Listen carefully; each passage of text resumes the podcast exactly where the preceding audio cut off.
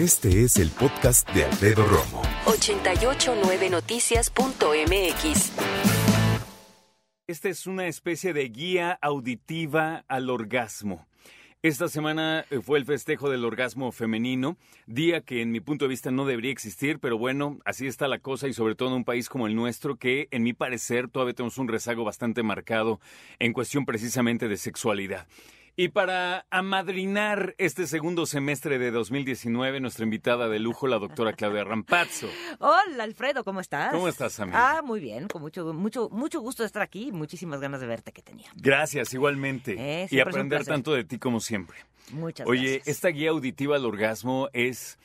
¿Qué tenemos que saber, sobre todo los hombres, para entender el orgasmo femenino? Vámonos teóricamente con el ABC Sí. y empezamos por dónde. Yo te sigo. Pues vámonos por partes. Hay que definir, hay que definir. ¿Quién, quién lo dijo? Ya que el destripador, ¿no? Por, así. Por partes. Vámonos por partes. Entonces, hay que definir lo que es el orgasmo, tanto masculino como femenino. Sabemos que el orgasmo es un reflejo que se caracteriza básicamente por contracciones involuntarias de los genitales internos y externos. Eso es en el caso de las mujeres y de los hombres. Los hombres tienen genitales ¿no? Eh, externos más visibles Ujú. y una parte de esos genitales están internamente. En las mujeres también hay contracción involuntaria de estos genitales, de toda la tubería interna, por así decirlo de alguna manera, de manera rítmica. Cada contracción dura 0.8 segundos. Ay, Y en bien. general el orgasmo, ay, qué bien. En No, general pues el sí. orgasmo dura unos 15, 17, 18 segundos. Ahora, sí, es muy poquito tiempo. Sí, es muy poquito. Es muy poquito. Pero ¿a poco no la percepción es de que dura más? Sí, pues porque estás lleno precisamente de químicos, de esta sensación, y lo que te quería preguntar antes de seguir es, ¿cómo está tejido esta cuestión nerviosa? O sea, claro, son espasmos en la zona genital, pero lo sientes hasta el cielo. O sea, ¿esto se va por la columna o por dónde se va? Por la médula espinal, por Sí. supuesto. O sea, los estímulos eróticos entran por vía visual, auditiva, verbal, o sea, uno recibe estímulos con todos los sentidos. Pero a nivel genital, los estímulos que recibas a nivel genital, todos esos estímulos suben por la médula espinal, ¿no? Aquí por la columna vertebral, suben, llegan al cerebro, ahí se mezclan con las fantasías y un sinfín de otras cosas, ¿no? Pum. Porque también está, está demostrado que hay personas que tienen una respuesta genital efectiva, ¿no? Tienen orgasmo, pero su percepción a nivel central es nula. O sea, no lo O sea, físicamente lo sienten en la cadera, ¿no? En los Ocurren genitales. cosas, se las pueden medir, se las pueden cua- cuantificar, se puede poner un aparato y decir, sí, se están contrayendo los genitales, pero a nivel central no lo perciben. Pero físico sí o no. Físico existe, pero no lo Pero no perciben. lo no siente rico, pues. No lo perciben, exacto. ¿Cómo crees? Sí, claro, claro. Por Ah, eso, ¿cómo bueno, se le pues, llama sí, eso? Sí, bueno, pues ¿Poca madre una anorgasmia. No, pues es que no tiene anorgasmia nombre. central. Anorgasmo, hombre. Al eh, mira, al igual que, por ejemplo, una persona que tiene lesión medular, cuya me- la, la médula espinal está seccionada o está dañada porque tuvo un accidente, porque se cayó, porque le- se le aplastaron las eh, vértebras. Y a nivel central puede percibir el orgasmo, aunque a nivel genital no tenga sensación. Pero eso todavía lo entiendo porque es un accidente, pero que de nacimiento haya por ahí algo mal, no, está terrible. ¿Sabes qué? Háblame de otra cosa, porque eso está muy feo. Mira, lo interesante de que dure más tiempo, ¿sabes? Porque Ok. tú decías que estamos invadidos de, de, bueno, estamos inundados de química. ¿no? O de sustancias químicas a la hora del orgasmo. Pero otra cosa que ocurre durante el orgasmo es que hay lateralización de la electricidad de un hemisferio al otro. Lateralización de la electricidad. Exacto, todos tenemos un hemisferio dominante en nuestro cerebro Correcto. y la, la electricidad normalmente está concentrada ahí. Durante el orgasmo, si conectas un en- electroencefalógrafo a los pacientes que están teniendo un orgasmo, le pones unos cables para registrar qué pasa con las ondas cerebrales, del hemisferio dominante se va la electricidad al hemisferio no dominante y esto altera la percepción del tiempo. Ah, se va como estéreo la electricidad. Por eso se te va más despacio el tiempo. ¿no? Ah. Porque dices, no, bueno, tanto rollo para 15 En segundos. hombre y mujer pasa exactamente sí, lo mismo. exactamente esto. lo mismo. En eso Eh, no domino. Así es. En el caso de los hombres hay expulsión del semen, idealmente, ¿no? A la hora del orgasmo. Puede haber expulsión del semen sin orgasmo, puede haber orgasmo sin expulsión del semen, pero habitualmente van acompañados.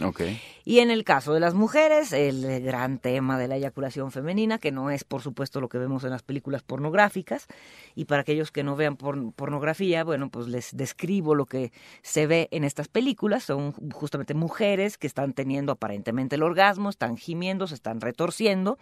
Y aparte sale una gran cantidad de líquido de sus genitales. Que ya se ha estudiado, el famosísimo squirting, le, le dicen este, los gringos, ¿no? Entonces, este, pues sale una gran cantidad de líquido y lo, y lo cito justamente porque llegan pacientes al consultorio diciendo es que yo no tengo orgasmo entonces, o sea, porque a mí no se me, no, a mí no me sale eso. ¿Qué tengo, doctora? Pero una cosa es hacer pipí y otra cosa es hacer squirting. No, es lo mismo. Es lo mismo. Es lo mismo. No hay ningún órgano reservorio de esa cantidad de líquido que además ya se estudió. O sea, en, esa, en ese líquido puedes hacer prácticamente un buen examen general de orina. Pero no habíamos dicho que había dos hoyitos al lado de el, claro, el claro, clítoris. claro, sí, al, al lado de la uretra. De la uretra, sí. Exacto. Más o menos a la altura. Pero bueno, el punto es, a esos dos hoyitos laterales por ahí sale este líquido. No, el que sale del squirting sale de la uretra. Ah, ok. Es y entonces, pipí. y estos dos otros hoyitos, No es visible. Ya estoy muy contrariado.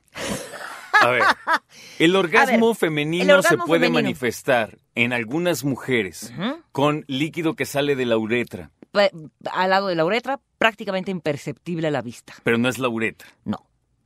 Ah, ok. El Entonces vamos bien. squirting y el squirting sí sale de la uretra y es orina. Ok.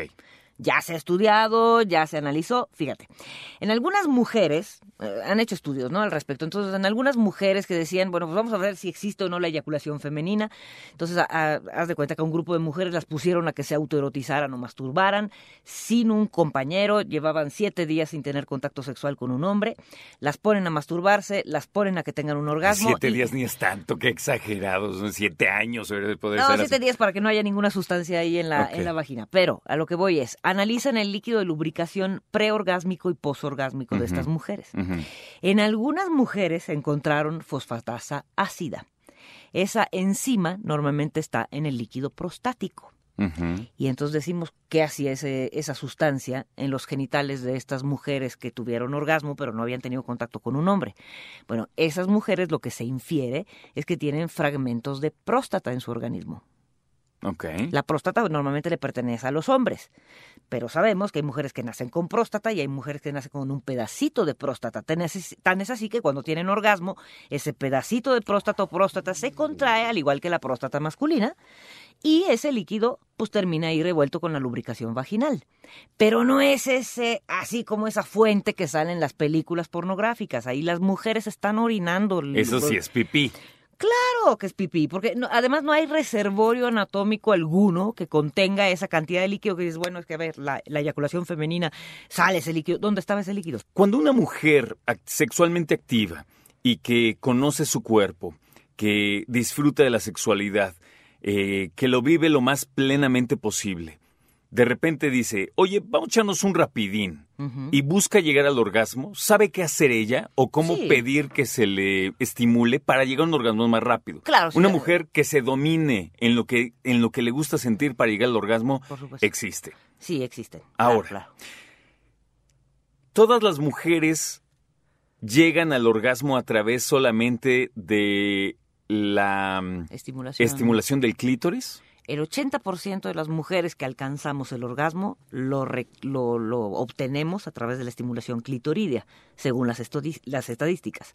El otro 20% puede ser a través de estimulación vaginal, a través de estimulación eh, de los pezones, a través de la estimulación incluso de, unas palabras encantadoras, ¿no? He tenido pacientes que dicen, "Ay, me hablan bonito y yo ya me vengo y digo, "Ay, pásame un Ah. autógrafo. sí". Es un sexo Entonces, verbal. Esa es su sexo verbal. Entonces, pero la gran minoría alcanza el orgasmo sin estimulación clitoridea, que me refiero a que el clítoris no se ha tocado de ninguna manera, Ok. ¿no? Pero la mayoría, según todos los estudios que se han hecho desde hace mil años, o sea, también este con el doctor Alfred Kinsey se hicieron esos. Hay eh, película del doctor. Exacto, hay película del doctor, hay eh, un reporte que se llama el HITE, Height Report, Ajá. de una periodista que hizo toda una investigación sobre sexualidad femenina en- por ahí de los años 70. Y entonces, bueno, lo que se ha reportado es que sí, necesitamos estimulación del clítoris, ya sea directa, ya sea alrededor, ya sea de una manera indirecta, ya sea presión sobre esa parte del cuerpo, pero es el órgano encargado de desencadenar el orgasmo. Tan es así que en los países africanos en donde la religión impide ¿no? o castiga el placer femenino, justamente lo que se amputa es el clítoris. Y los labios menores también, y suturan todo y cierran todo, ¿no? Qué Para que la mujer no tenga actividad sexual. Pero bueno, menos mal, el cuerpo es sabio, entonces podemos obtener placer del estímulo de otras partes del cuerpo. Pero en, en términos estrictos, o sea, que dices, bueno, una relación sexual coital para que desencadene en un orgasmo, sí requiere estimulación del clítoris, ya sea por golpeteo del pubis contra el pubis, ¿no? De las dos personas que están interviniendo en la relación sexual, ya sea por tocamiento directo del clítoris. Hay algunas mu- mujeres muy afortunadas, ¿no? Que tienen los genitales, digamos, anatómicamente dispuestos de tal manera que eh, sabemos que el clítoris surge donde confluyen los labios menores. Sí. ¿sí? Si la vemos parte por fuera, superior. la parte superior, exacto. Si, si recorremos desde el ombligo hacia abajo, hacia nuestros genitales, en línea recta, vamos a llegar al clítoris. Y si nos vemos al espejo, ahí es donde se juntan los labios menores, que son la parte de la vulva que no tiene pelos. Ujú. ¿ok? Los mayores sí tienen pelo o- Ok. o, vello. Entonces, hay algunas mujeres muy afortunadas que a través de la fricción intravaginal y el jaloneo de esos labios menores logran sobar el clítoris de alguna manera, aunque no se toque directamente. Entonces, si nos imaginamos la postura coloquialmente llamada eh, de perrito, ¿sí? La mujer apoyada en sus manos y en sus rodillas y el hombre penetrándola vaginalmente desde atrás.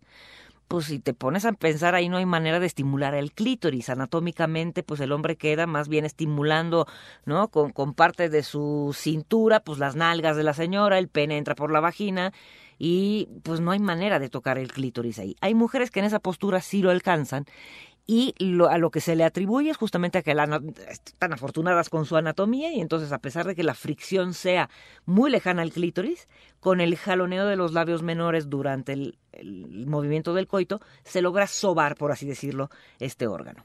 Pero la mayoría de las mujeres requerimos un, un estímulo directo, ya sea, insisto, en una postura que te permita golpear el pubis sobre otra parte del cuerpo de tu compañero o de tu compañera, o a través de la estimulación del- de- con tu propia mano, o le pides a tu compañero que te estimule el clítoris mientras está ocurriendo el coito.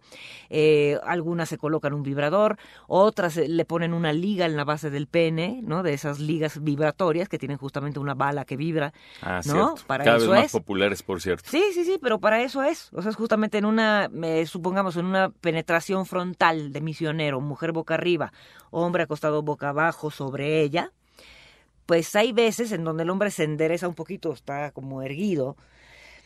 Eh, Si lo pensamos anatómicamente a la hora de penetrar eh, la, la vagina, pues no hay mucho tocamiento del clítoris. Entonces, si el hombre tiene esa liga en la base del pene con una bala que vibra, a la hora de penetrar profundamente la vagina, esa bala toca el clítoris. Fíjate que mencionaste ahorita algo que suena muy lógico y es lo más lógico. Sin embargo, no, no, no conozco muchas mujeres que lo hagan. Tener relaciones sexuales con tu pareja y estimularte tú misma. Claro, sí. No les gusta, no Les lo saben, pena. les da pena. ¿Cuál? ¿Qué te dicen? Normalmente no conocen bien su cuerpo y es como un razonamiento al cual no llegan en automático. Muchas pacientes llegan al consultorio con anorgasmia selectiva, que se llama. Es decir, cuando ellas se autoerotizan o masturban, perfectamente tienen el orgasmo. O sea, saben cómo tocarse, saben qué pensar, saben qué hacer. Pero a la hora de extrapolar todo este placer al encuentro sexual, dicen, pues es que la manera en la que él me estimula, pues no es lo mismo que siento yo cuando me masturbo y entonces no alcanzo el orgasmo. Entonces lo que les preguntamos los terapeutas sexuales es por qué no puede extrapolar lo que hace mientras se masturba a la relación sexual. Claro. ¿No? Entonces ahí llegan a la conclusión de, entonces, ¿qué haré, doctora? ¿Me toco como normalmente me toco mientras él me penetra? Pues sí, efectivamente, eso es lo que hay que hacer.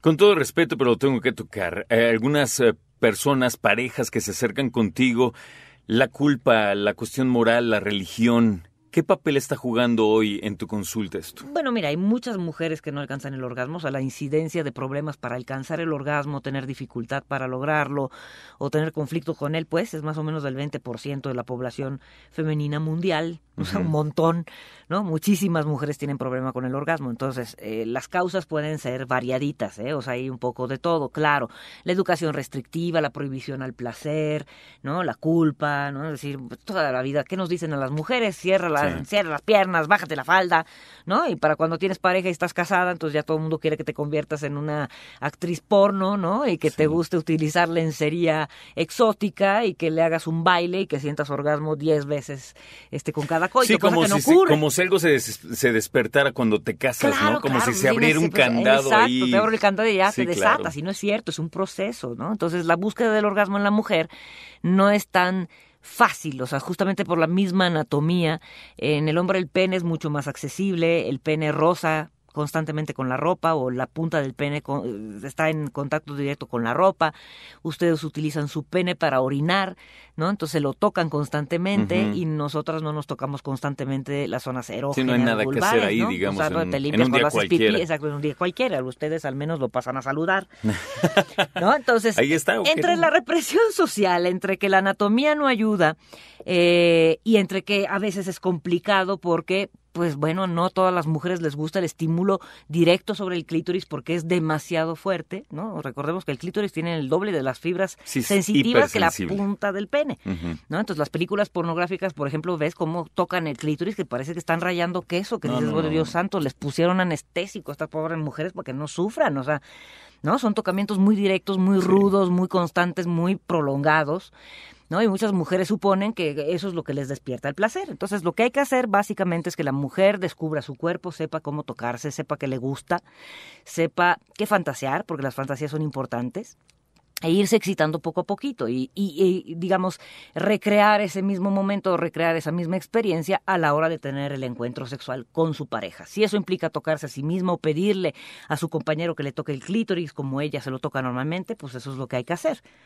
¿No? Entonces hay que poderlo comunicar.